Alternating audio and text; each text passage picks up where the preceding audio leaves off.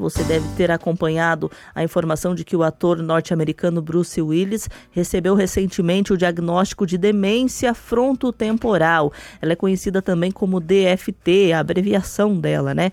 A doença foi percebida aos 67 anos pelos seus médicos, o que causou uma aposentadoria precoce dos sets de filmagem de Hollywood para Willis. O ator é muito conhecido, né, por protagonizar filmes como Duro de Matar e O Sexto Sentido. É, inclusive, segundo os últimos relatos, Patrícia, relatos públicos uhum. que foram divulgados pela própria família, é, Bruce Willis parece não reconhecer mais a própria mãe, Sim. a Marlene Williams, de 87 anos, além de ter movimentos mais lentos e um comportamento mais agressivo. A situação do ator apontou a, os holofotes aí no caso dessa condição neurológica que foi a sétima causa de mortes no planeta em 2019 e afeta cerca, afeta cerca de 55 milhões de pessoas em todo o mundo. Pois é, triste, né? E para a gente conversar um pouco mais, conhecer um pouco mais sobre esse assunto, a gente vai conversar agora com o doutor que é médico neurologista Paulo Moreira. Doutor, seja bem-vindo. Olá, Patrícia Júnior todos os ouvintes da Rádio Novo Tempo. Um bom dia para vocês. Ótimo dia, doutor. Eu já faço a pergunta, a primeira pergunta, né? E que é a principal. É, o que é, doutora, demência frontotemporal e como ela se desenvolve no cérebro das pessoas? Patrícia, demência frontotemporal é um dos tipos de demência que, que podem acontecer. Uhum. E quando a gente fala de demência, só para entender um pouquinho, isso é a, é a perda de capacidades cognitivas que o indivíduo tinha e desenvolveu ao longo da vida, uhum. e aí ele uhum. começa a perder isso. De acordo com a área do cérebro que é afetada primeiro, a gente vai caracterizar as demências e aí a, cada área tem uma função cognitiva principal. Só para deixar mais simples, a gente consegue, por exemplo, lembrar de coisas que aconteceram. Então, esse é um domínio cognitivo que é a memória. Quando o indivíduo começa a perder a memória, perder a capacidade de lembrar eventos, uhum. isso pode ser caracterizado como demência. No caso da demência frontotemporal, os principais domínios cognitivos afetados no começo nem envolvem a memória tanto, envolvem mais o comportamento. Então, pode ter mudanças de personalidade, mudanças no julgamento social ah, e outras coisas do tipo ou pode envolver também a linguagem, a capacidade de se comunicar. Tem até duas formas clínicas da demência frontotemporal, que são essas, a variante comportamental e a variante logopênica, que é a gente chama.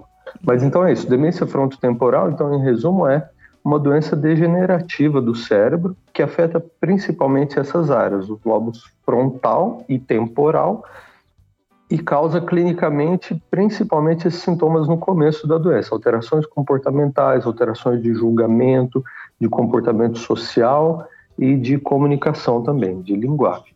Com o passar do tempo, outras áreas do cérebro vão sendo afetadas também e outros domínios cognitivos vão sendo perdidos. E aí pode envolver memória, é, atenção, percepção espacial e, e, outras coisas do tipo. Uhum. Eu Estou pensando aqui em outra pergunta. Afinal de contas, essa situação é antiga, não é de hoje que a medicina já tem identificado o que a gente chama de é, demência. O que está acontecendo em relação ao processo de cura, que parece que até agora ainda não foi encontrado? Quais são as barreiras que estão impedindo aí, doutor Paulo, a medicina de encontrar o, a solução para esse problema que a humanidade tem enfrentado? Certo. Júnior, é assim, ó, eu sempre até converso com os residentes no hospital que é, antes da gente tratar uma doença, a gente precisa fazer o diagnóstico e fazer o diagnóstico correto. Não dá para tratar sem saber o que está acontecendo. Quando a gente fala de demência, na verdade, isso não é uma doença só, é um grupo de doenças que uhum. tem diferentes causas. Mesmo quando a gente fala de demência frontotemporal, isso ainda continua sendo um diagnóstico de uma síndrome clínica, uhum.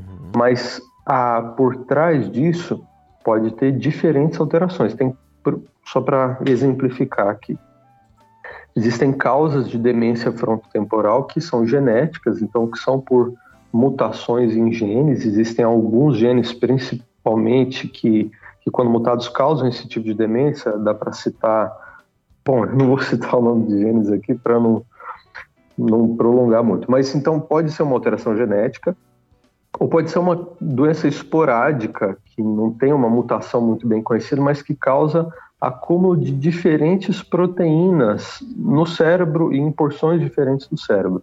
Então, esse é um dos grandes desafios para o tratamento. Uhum. Identificar as causas básicas, o que, que desencadeia o processo degenerativo no cérebro e atacar a raiz do problema. Tem muita pesquisa nessa área, tem muita coisa nova surgindo. Existem alguns tratamentos que foram aprovados recentemente para outros tipos de demência, não para demência frontotemporal, mas que abrem um horizonte novo para isso. Uhum. Tão importante quanto a pesquisa direta, assim, então de medicamentos, é essa pesquisa que vem um pouco antes, que é de identificar bem as causas do começo do processo, que desencadeia o processo degenerativo. Na minha visão, essa é a principal dificuldade. É por isso que a gente não tem um tratamento único que resolva a demência, porque são doenças diferentes com manifestações clínicas parecidas. Muito bem, 7 horas 15 minutos. Estamos conversando com o doutor Paulo Moreira, ele é neurologista. Estamos falando sobre demência, uma doença aí que afetou e afeta o ator Bruce Willis. Se tornou conhecida essa notícia mundialmente também, o processo de tratamento e a evolução da doença que ele tem sofrido. Doutor, o senhor falou sobre a importância de detectar o problema, né? Só que os sinais, pelo que a gente lê aí, parecem ser bem sutis, os primeiros sinais, né? O senhor pode pode falar sobre esses primeiros sinais de, de demência, né? Se tem como falar assim, e, e sobre a importância de identificar isso no início também, né? Tá certo, Patrícia. Olha só. É, os primeiros sinais vão depender, então, do tipo de demência. E o, o, a, a, causa mais comum de demência é a doença de Alzheimer.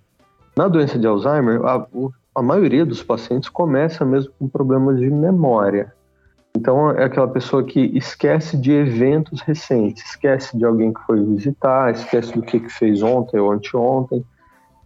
E esses, esses esquecimentos eles vão sendo mais frequentes e mais graves com a evolução da doença. Essa é a forma mais comum de demência, mais frequente, e o principal sintoma é a memória. No caso da demência frontotemporal, os sintomas ah, geralmente não envolvem memória no começo, mas eles envolvem mais alteração comportamental.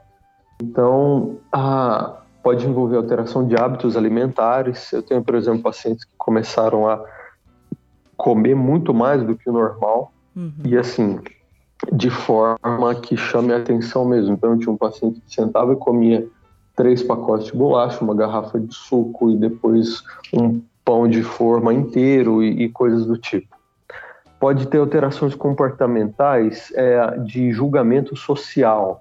Então, com comportamento inadequado em público, ressaltando assim características de pessoas que ele vê na rua em público de forma pejorativa, mudança de um comportamento basal ou exacerbação de comportamentos inadequados. Ah, tem pacientes que começam, ah, isso em casos um pouco mais avançados, mas expor as partes íntimas em público e coisas do tipo. Agora, algumas coisas são mais sutis e envolvem mais julgamento, percepção e a melhor a melhor pessoa para dizer se tem alguma coisa diferente ou não é geralmente o familiar. É quem percebe primeiro e fala, tem alguma coisa errada, aconteceu alguma coisa esquisita. Eu tenho uma outra paciente com demência frontotemporal, por exemplo, que é professora e na sala de aula ela tinha dificuldade de falar. Uhum. Ela começou a, a, perder as palavras e, e, ter dificuldade de se comunicar com os alunos. Isso foi o gatilho para a gente ir atrás de pesquisar e ver que ela tinha demência frontotemporal, no caso dela, essa variante da linguagem. É importante reconhecer esses sinais de forma precoce, porque apesar de a gente ainda não ter um tratamento que reverta a evolução da doença, a gente consegue prevenir danos secundários. Então, alguém pode, por exemplo, perder o emprego por baixa performance, quando na verdade isso não é uma baixa performance por algum outro motivo, mas por causa da doença. O paciente que tem prejuízo do julgamento e do comportamento social, ele, por exemplo, no trânsito pode ser um risco para ele, para a família e para as outras pessoas. Então, quando a gente identifica de forma precoce, a gente consegue reduzir ou mitigar esses riscos secundários que estão relacionados à mudança de comportamento na doença. Perfeito. Esses são, sim, sim, esses são alguns continuar. motivos, né? Não, não, é, esses estou encerrando, esses são alguns das razões para identificar de forma precoce as demências. Pode falar, Júnior. É, não a questão sobre a situação do ator americano, né, que está expondo aí muitos dos comportamentos corriqueiros de quem sofre de demência, como a agressividade, no caso ele foi agressivo aí com o próprio familiar, com a própria mãe, não foi? É, ele também é, teve perda de memória, movimentos mais lentos. Então, tudo isso acaba dificultando a vida de quem convive e cuida da pessoa com demência, né? Agora, eu queria, doutor, que o senhor pudesse expressar para a gente aí, para toda a nossa audiência, quais as orientações que o senhor pode oferecer para quem vai cuidar de pessoas com esse tipo de problema. Essa, essa é uma pergunta muito boa também, muito importante, porque quando a gente trata o paciente com demência, seja ela demência frontotemporal, Alzheimer ou doença de Lewy ou, ou qualquer uma outra demência, a gente precisa tratar também o familiar, o cuidador. Existem é, diretrizes, existem programas de assistência também para as pessoas que cuidam de pacientes com demência. Então, a primeira coisa é procurar ajuda mesmo, conversar com o neurologista, é, tem uma outra, uma equipe grande de assistência além do neurologista, que pode geriatra, às vezes psiquiatra participa do tratamento também, a fisioterapeuta, psicólogos. E então, o primeiro passo que eu entendo é procurar por ajuda. Existem grupos sociais de pessoas, de familiares de pessoas com demência. É, no Brasil a gente tem alguns, ah, no exterior tem mais grupos e mais recursos para educação comunitária e tudo mais. Então, uma das coisas é isso. Agora, a agressividade, por exemplo, foi uma das coisas que você citou que pode acontecer em pessoas com demência. A gente tem várias formas de manejar e a primeira delas eu acho que é entender o processo que está acontecendo, entender o diagnóstico, a causa, a base do problema e fazer modificações ou adaptações no dia a dia para reduzir esses casos. Vou dar um exemplo que fica mais fácil. É muito comum um paciente idoso que às vezes tem um processo demencial, por exemplo, ser internado porque fraturou o fêmur ou porque teve uma infecção e está no hospital. No ambiente que para ele é hostil, é desconhecido, ah, isso pode desencadear mais agitação e agressividade. Às vezes, só de reduzir o estímulo, a gente já consegue é, melhorar o ambiente para aquele paciente, diminuir é, essa agitação e agressividade, às vezes até sem medicamentos adicionais. Então é muito comum, às vezes o pessoal me chama na UTI para ver um paciente que está mais agitado e a gente diminui um pouco a luz, reduz o barulho do monitor, reduz conversas em volta do paciente. Isso já reduz a agitação sem precisar de mais remédios. A gente pode aplicar o conceito disso para a vida em casa também. Uhum. Então, falar num tom de voz mais calmo, mais pausado, ver se o paciente tem dificuldade de audição e providenciar equipamentos de audição para melhorar a comunicação, a deixar é, diminuir estímulos luminosos, os sonoros, barulho de televisão, a, e, e, outras coisas que já incomodam a gente normalmente, mas que para um paciente que tem uma percepção alterada da realidade, como é em muitos casos de demência, esses estímulos parecem ser agressivos e isso desencadeia agitação, agressividade e outras coisas assim. Então, uma dica básica é essa, mas o, o passo principal é procurar ajuda e conversar sobre isso com mais tempo. Tirar dúvidas, levar a fazer perguntas específicas e conversar com quem possa ajudar a lidar com essas questões de forma específica. Em alguns casos, a gente precisa de medicamentos para ajudar nesse controle comportamental e para proteção também do cuidador. Uhum. Doutora, a gente tem dois minutinhos para esta próxima pergunta e eu queria saber, uhum. assim, rapidamente, se tem algumas medidas que dá para prevenir né, o desenvolvimento da demência ou até mesmo re retardar né, esse processo ao longo da vida. Essa é a pergunta de um bilhão de dólares. Uhum. O que a gente pode fazer para diminuir os casos de demência ou de reduzir a progressão de demência depois do diagnóstico? Ainda não tem uma pílula, uma fórmula mágica para isso, mas a maioria dos casos de demência está relacionado a fatores de risco que a gente pode prevenir.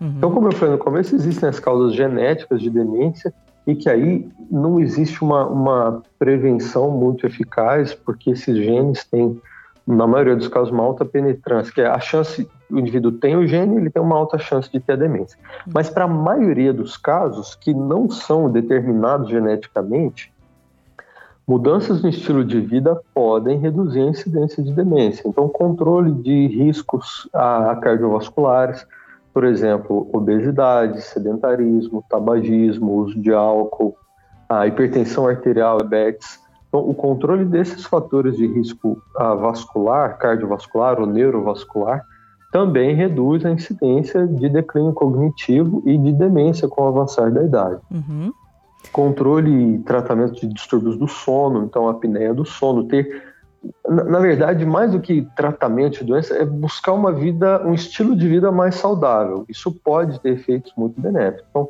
dormir, um sono regular, em horários regulares, praticar atividade física, manter um convívio social saudável, se alimentar bem, principalmente à base de vegetais, vegetais com cores ricas, ricos em antioxidantes, essas são algumas coisas que podem sim ter uma influência positiva no, na, tanto em retardar diagnósticos de demência, quanto em ter uma evolução mais leve depois de casos já diagnosticados. Uhum. Vários estudos relacionam exercício físico, por exemplo, com declínio cognitivo, com prevenção de declínio cognitivo. Uhum. Isso tem base científica para a gente dizer. Tá certo. Conversamos com o neurologista, doutor Paulo Moreira, sobre demência. Doutor, o senhor tem um site, né? Pode falar rapidamente para o ouvinte poder acessar e ter é, mais conteúdos disponíveis? Ah, sim, é, é, é bem simples, é doutor Paulo Moreira, DR, né? DR uhum. Paulo Moreira. É. Uhum. Lá tem os contatos também, eu estou à disposição. Tá bom, drpaulomoreira.com.br, então é o site do Doutor Paulo. Se você quiser, aqui não conseguiu anotar, pede pra gente aqui no WhatsApp da rádio, uhum. tá bom? Doutor Paulo, muito obrigada por sua participação. Até a próxima. Obrigado a vocês pelo convite. Um bom dia a todos. Bom dia. Hora de Brasília, amigo ouvinte, agora 7 horas e 27 minutos. Nós vamos agora para o intervalinho na sequência, já com o querido professor Ronaldo Neso. E na sequência, claro, a gente conversa mais com você, a sua participação e também informação aqui no seu Manhã Novo Tempo. Até já!